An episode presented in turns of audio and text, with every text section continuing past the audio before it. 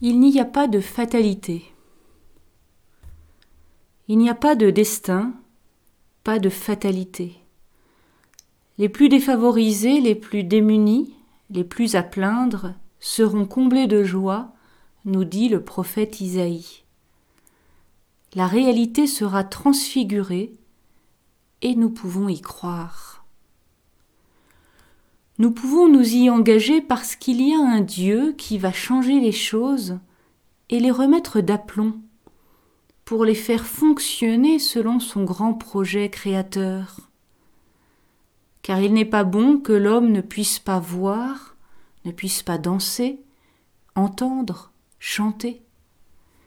En clair, cela veut dire qu'il faut apprendre à ouvrir l'œil à ceux qui sont endoctrinés, qu'il faut donner la parole à ceux qui ne sont jamais écoutés, donner de s'informer à ceux qui sont privés de communication, donner à voter à ceux qui n'ont pas encore voix au chapitre, permettre de se déplacer à ceux que l'on parque dans des camps de réfugiés.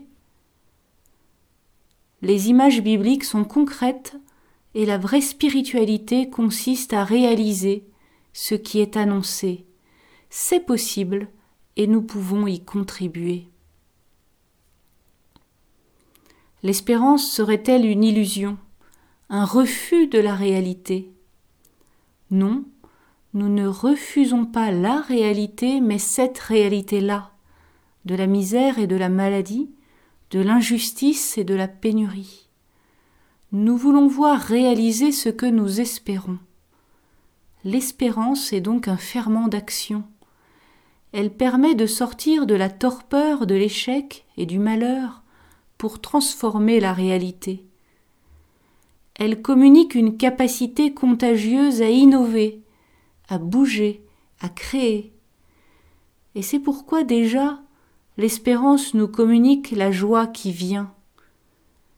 Dites aux gens qui s'affolent, aux angoissés, aux stressés, Soyez forts, ne craignez pas, voici la grande revanche de votre Dieu, il n'y a pas de fatalité.